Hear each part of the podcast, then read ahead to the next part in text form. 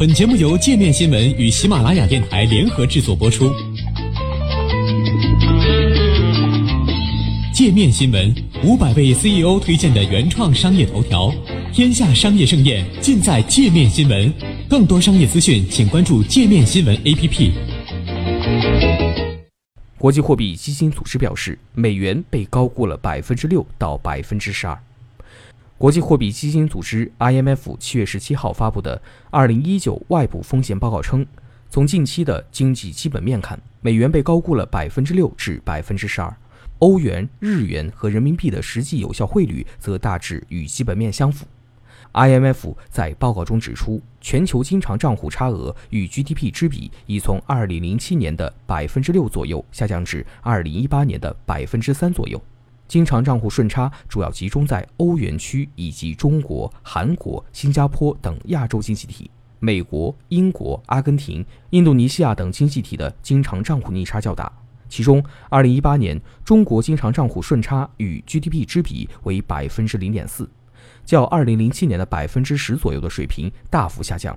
IMF 认为，这表明中国经济增长不再主要依赖出口拉动，而转向内需驱动。IMF 表示。这一变化是多种因素作用的结果，包括主要发达经济体需求疲软、中国制造业技术升级、人民币实际有效汇率升值、服务贸易逆差扩大等。这反映出中国经济结构调整取得显著进步。IMF 预计，随着中国经济结构改革的继续推进，未来几年中国经常账户顺差将进一步下降。对于美英等经常账户逆差国，IMF 建议他们以一种增长友好型的方式缩减支出，而对于德国、荷兰和韩国等拥有巨额经常账户顺差的国家，IMF 建议他们加大公共基础设施投资，防止过度储蓄。IMF 认为，贸易顺差国家和逆差国家不应采取针锋相对的关税措施，而是应该设法恢复贸易自由化，强化过去七十五年来一直行之有效的基于规则的多边贸易体系。报告还指出，全球范围内短期金融风险基本可控，但全球经济风险依然存在。贸易紧张局势升级或英国无序脱欧都将进一步拖累全球增长，同时还会影响那些极度依赖海外需求和外部融资的经济体。IMF 此前预计，中美贸易争端将使全球经济明年损失大约四千五百五十亿美元。在 IMF 发布风险报告的同一天，美联储发布最新一期对当前经济形势的评论综述，又称褐皮书，称美国经济最近数周呈温和增长，消费者支出持续，整体经济前景基本乐观。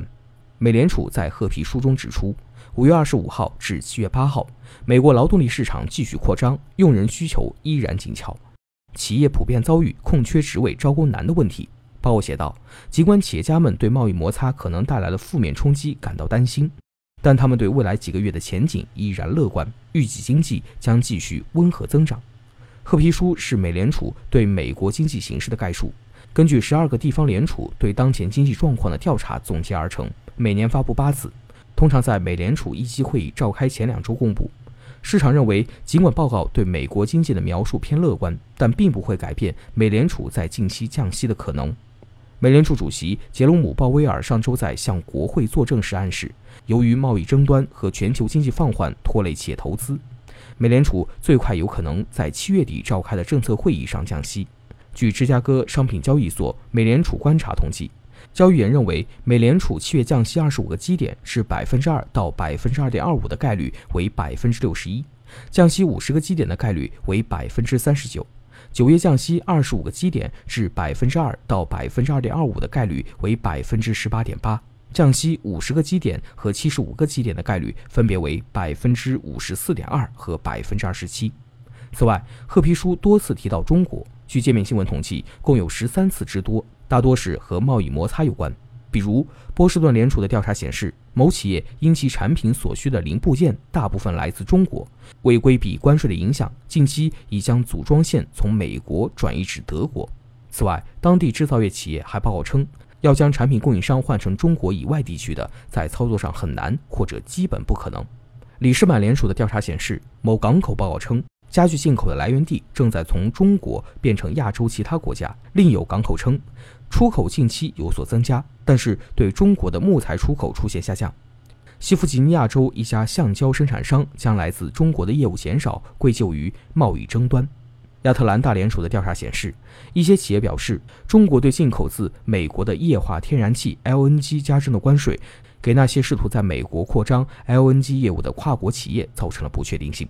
旧金山联储的调查则显示，有少数依赖中国进口的企业反映，由于关税的缘故，他们的成本出现上涨。还有企业报告称，来自中国等主要贸易伙伴国的木材需求持续疲软。但与此同时，中国的非洲猪瘟疫情也使当地的牛肉、猪肉和家禽生产商获益颇丰。